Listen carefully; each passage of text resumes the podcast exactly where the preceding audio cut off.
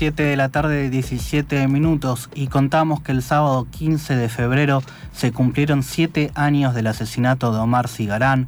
El joven de 17 años fue asesinado por el policía Diego Walter Flores en 2013 en un supuesto asalto en el barrio Hipódromo en La Plata. Para conocer quién era Omar y qué pasó el sábado en esta jornada antirrepresiva, estamos comunicados con Julia Vinceto, integrante del colectivo contra el gatillo fácil y de Hijos La Plata. Julio, ¿cómo estás? Aquí Guadalupe y Norman te saludamos de FM La Tribu. ¿Qué tal? ¿Cómo les va? Contanos básicamente quién era Omar y cómo fue esta jornada del sábado recordando a siete años de su asesinato. Bueno, mira, Omar era un pibe de 17 años, un pibe de una familia laburante de aquí de la ciudad de La Plata, eh, un chico que, bueno, tenía distintas problemáticas referidas bueno, a su conducta, al, consumo de sustancias.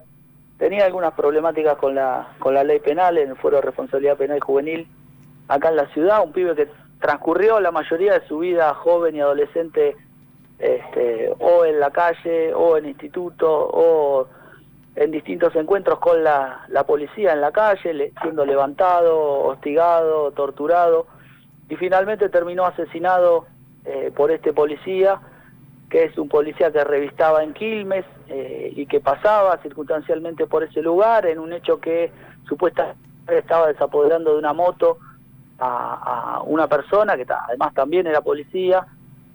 Y bueno que terminó asesinado de un disparo con el arma reglamentaria de Flores que se metió en el hecho que no era víctima del hecho y que fue bueno llevado a juicio después de un tiempo eh, a partir de, la muerte del asesinato de Omar, la mamá Sandra Gómez formó el espacio del colectivo contra el gatillo fácil, en principio para luchar por justicia por el caso de su hijo, pero después sumándose a otros decenas y decenas de familiares y organizaciones eh, de distintos casos de gatillo fácil y represión en la zona. Eh, un año después del hecho, la fiscal Ana Medina, que quien instruyó la causa de investigación sobre yendo al policía, solamente por lucha de la mamá y las organizaciones que la, acompañaron, se logró que esta causa sea elevada a juicio. En el juicio oral se lo absolvió al policía Flores en un fallo dividido 2 a 1. Eh, los jueces entendieron que bueno que actuó con el famoso comodín de la legítima defensa y nosotros pensamos que hay un montón de cosas no explicadas en, eh, en ese fallo que después lo recurrimos a casación, que volvió a, convalidar la absolución del policía y que ahora tenemos apelado en la Suprema Corte sin muchas expectativas porque sabemos que todos los tribunales se ponen del lado del policía para absolver, nunca les alcanzan las pruebas cuando se trata de, este tipo de hechos, eh, pero bueno, nos parece que había que hacer una actividad, había que tener en alto la memoria de Omar, un pibe que no solamente fue víctima del, del aparato represivo Estado en el final de su vida, sino que fue víctima también de distintos abandonos de parte del Estado, como un joven que tenía problemas, que su madre y él mismo buscaron asistencia y amparo y nunca lo tuvieron. Así que estuvimos realizando en, eh, una jornada antirrepresiva a siete años del asesinato de Omar en una plaza en Diagonal 80 y 115, muy cerca del barrio donde vivía Omar y donde fue asesinado, acompañado por distintos familiares de la zona de la zona oeste del conurbano, eh, incluso un familiar que se acercó desde Salta, Jorge Farfán, que también tiene un hijo asesinado, torturado por la policía allá en el norte de nuestro país. Estuvimos, bueno, eh, rememorando la historia de Omar a través de videos, proyecciones, escuchando en radio abierta los distintos casos de los familiares. Hicimos un mural que recuerda la, la figura de Omar y otros casos de pibes asesinados. Y bueno, nos parece que es importante sostener esta política de, lucha antirrepresiva porque acá hay una continuidad represiva más allá de los gobiernos. Todos los gobiernos han fusilado pibes eh, con su aparato represivo, eh, con las torturas en cárceles y comisarías, con las desapariciones forzadas. Y, lo más fuerte que nos queda es eh, esta voluntad de juntarse, de organizarse entre los familiares, con las organizaciones que acompañan, para enfrentar esta política que se lleva cada vez más y más vidas de nuestros pibes y pibas pobres de los barrios, ¿no? Julio, vos hablabas un poco de cómo fue este recorrido judicial. Recordemos que fue que Omar estaba siendo hostigado por la policía también para robar para ellos, como pasó con Luciano Arruga, Gabriel Blanco y otros tantos casos, y que por ejemplo el arma que le secuestraron, que supuestamente le secuestraron a Omar, recién se la encontraron seis horas después de que lo asesinaran y fue en la morgue. Sí, ese es uno de los hechos que nosotros denunciamos en la investigación. Eh, que en el momento en que él le dispara, Omar lo estaba apuntando con un arma plateada calibre 22, chiquita, y eh, que cuando, bueno, el cuerpo de Omar es, levantado, primero estuvo cuatro horas tirado en el piso y que cuando es levantado, ninguno de los oficiales que pasaron por el enfrente del cuerpo de Omar, tanto de la comisaría tercera de Ensenada como de la comisaría segunda de La Plata, del comando de patrullas, de la jefatura distrital, ninguno este, determinó que Omar tenía esa supuesta arma metida en los calzoncillos en la ingle.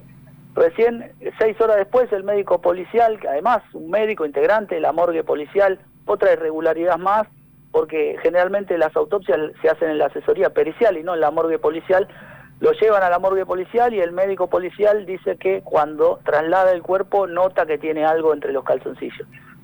El arma fue periciada y hay una explicación que es cómo puede ser que Omar tiene ambas manos llenas de sangre y eh, el arma no tiene manchas semáticas. Eh, entonces, o guardó el arma antes de que le dispararan, o hay una situación no explicada respecto a cuando uno le pegan un tiro, lo primero que hace es tocarse la herida y si hubiera manipulado esa arma estaría llena de sangre. Bueno, parece que los jueces no se tomaron el trabajo de explicar estos hechos. Para nosotros Omar fue fusilado por este policía y bueno, es uno de los tantos elementos más de irregularidad en la causa. Eh, hubo una causa paralela, la principal era la investigación del asesinato de Omar de parte de Flores, hubo una, una causa paralela por encubrimiento a este médico policial Marcelo Menzulo, pero al absolverse al policía en la causa principal, la segunda causa no pudo avanzar. Y bueno, es, es parte de, este, de esta dinámica de encubrimiento que nosotros señalamos, no solamente en responsabilidad de la policía, sino en su jefatura política, en los distintos gobiernos provinciales que son la jefatura política de la policía, y además en el sistema judicial, en los jueces y los fiscales que no investigan como se debe, que dejan que la policía siembre pruebas o que manipule las pruebas para direccionar la investigación a su conveniencia, y que bueno, todo esto termina sembrando un manto de impunidad sobre la vida de estos pibes que nunca, nunca tienen justicia. ¿no? para defender a Diego Walter Flores habían puesto una batalla de abogados, no sé cuántos abogados eran, ¿no? Sí, en el juicio oral del 2017 Flores tuvo cinco abogados del área de asesoramiento legal del Ministerio de Seguridad de la provincia de Buenos Aires, incluso el titular del área eh, de legales. Eh, es decir, no solo eh, lo amparan políticamente a los policías cuando, cuando matan a nuestros pibes, sino que además le dan cobertura legal, porque tranquilamente el Ministerio podría haber dejado que Flores o se pague un abogado privado o lo defienda un defensor oficial, pero eso no fue así. Eh, le dieron la cobertura legal que lo defendió. Encima no tuvimos acusación fiscal. Eso era algo también insólito en, en, las causas que conocíamos en el último tiempo. No hubo acusación fiscal, no hubo fiscalía que acusara en, en el juicio oral y la querella quedó eh, solamente en cabeza del particular damnificado de la familia de Omar con la abogada María del Carmen Verdú. Eso fue en el juicio de 2017. También una situación eh, irregular y además este, es una diferencia importante porque una querella popular siempre se le hace todo cuesta arriba para este, llevar adelante una investigación para y demás, así que el Ministerio Público también nos dejó pagando en ese sentido y bueno, todo esto constituyó la impunidad en el caso de Omar, pero que no es solo el caso de Omar, son cientos y cientos de pibes, miles, más de 6.500 en los últimos 35 años de gobiernos constitucionales, que, que bueno, que marcan que acá hay una política represiva concreta y que siempre los que ponen la vida son los pibes pobres de los barrios, ¿no? Y en relación justamente, eh, ¿cómo estás? Te saluda Guadalupe. Eh, en relación justamente a todos estos casos de gatillo fácil y de el aparato represivo del Estado como un actor que persigue a la gente, ¿qué opinión? creo que se cortó. Sí, se nos cortó. Se nos cortó la comunicación, ahora intentamos. Bueno, estábamos hablando con, con Omar sobre. Con Julio Vinceto. Con Julio sobre el caso de, del asesinato de Omar. Eh, por parte del gatillo fácil de la policía. Em, Vamos a ver si podemos retomar la comunicación. Sí, es un caso muy similar a lo que pasó con Luciano Arruga y Gabriel Blanco. Recordemos que eh, Luciano Arruga hace poco se cumplieron 11 años de su desaparición. Estaba involucrado la policía bonaerense, también la federal y diferentes estamentos de la justicia. En el caso de Gabriel Blanco es un pibe que apareció ahorcado supuestamente en la cárcel cuando en la comisaría, cuando en realidad lo que denuncia la familia es que la policía lo hostigaba para robar para él y como no quería terminaron asesinándolo. Por esto la PH La Matanza recibió diferentes amenazas eh, por parte de policías implicados en esta causa. Y igual ya estamos de vuelta comunicados con Julio. Julio, ¿nos escuchás? Sí, sí, sí. Ahora estamos de vuelta. Eh, en relación justamente te decía de el gatillo fácil y el Estado con el aparato represor del Estado en contra generalmente de los más humildes. Eh, ¿Qué pensás o qué opinión tenés acerca del, negacionismo? Bueno, mira, eh, es un tema complejo, yo sé que involucra eh, situaciones de orden sociológico, de orden teórico, pero yo te puedo hablar desde la experiencia concreta. Yo formo parte de la agrupación Hijo de la Ciudad de La Plata. Nosotros estamos trabajando el tema de las causas de lesa humanidad en nuestra región desde el espacio Justicia Allá y fuimos uno de los primeros espacios que planteó en un juicio oral, en ese caso en el año 2006, el primer juicio a Checolás que se hizo eh, en el país, en el cual, en el marco del cual desaparecieron nuevamente por segunda vez a Jorge Julio López. En ese juicio planteamos eh, la, eh, la, necesidad del reconocimiento de, a través del Estado en un juicio formal de que lo que sucedió en la Argentina fue un genocidio, ¿no? En aquel momento eh, casi en soledad, porque el resto de las querellas y los organismos humanos ponían trabas, nos decían, bueno, eh, hay imposibilidades para determinar una condena por genocidio, porque no está regulado en el Código Penas, entonces no se puede pedir específicamente. Eh, pasaron muchos años, hoy creo que muy pocos son los que pueden negar, y, desde las consignas como desde el jurídicos que lo que hubo acá en, nuestro país fue un genocidio. Eh, el tema es que eh, el Estado mismo, que hoy está planteando una ley, por ejemplo, para eh, penalizar las políticas negacionistas respecto a la represión, al terrorismo de Estado en nuestro pasado reciente o al genocidio, así lo denominábamos, el propio Estado es el que todavía no ha terminado de reconocer plenamente la existencia de un genocidio. En 2015 nosotros tuvimos un fallo también a partir de un planteo de la querella Justicia Ya y de Hijos en La Plata, en el juicio Fuerza de Tarea 5, que fue la primera vez que se reconoce plenamente el delito internacional de genocidio eh, en los crímenes cometidos por la Armada en nuestra región acá en La Plata. Resulta que ese fallo todavía está a revisión en segunda instancia en casación o en la Suprema Corte, es decir, no tiene plena vigencia pese a tener un, dictamen en, primera instancia. Entonces nos parece eh, con estas cuestiones que todo sirve, todo sirve para luchar contra las políticas negacionistas que además tienen un cariz cultural, digamos, ¿no?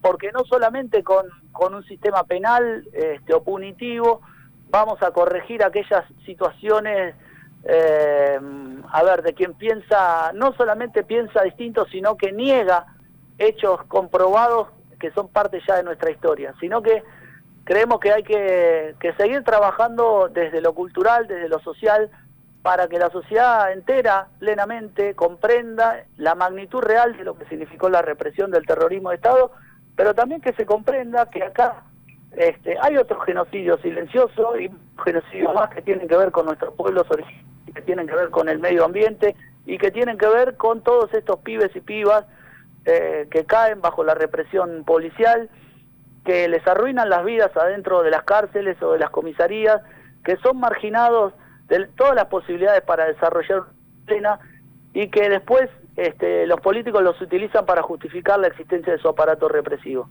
Eh, nos parece que todo suma, pero también el Estado tiene que hacer un mea culpa en este sentido y reconocer plenamente cómo se debe. Pero que lo que sucedió en Argentina fue un genocidio durante los años de la dictadura y además todos y cada uno de los casos de represión eh, incluso la desaparición forzada, los más de 215 casos de desaparición forzada en democracia, como el de Julio López, como el de Luciano Arruga, como el de Santiago Maldonado, que no han llegado a una investigación y a un reconocimiento judicial pleno de que son hechos de desaparición forzada. Entonces me parece que falta mucho. Todo suma, pero falta mucho y en eso estamos trabajo cotidiano las organizaciones de derechos humanos que nos planteamos independientes del Estado y de los gobiernos para seguir denunciando todos estos hechos. Julio, te agradecemos muchísimo la comunicación con FM La Tribu. Bueno, gracias a ustedes y a disposición cuando quieran. Te mandamos un abrazo. Hasta luego.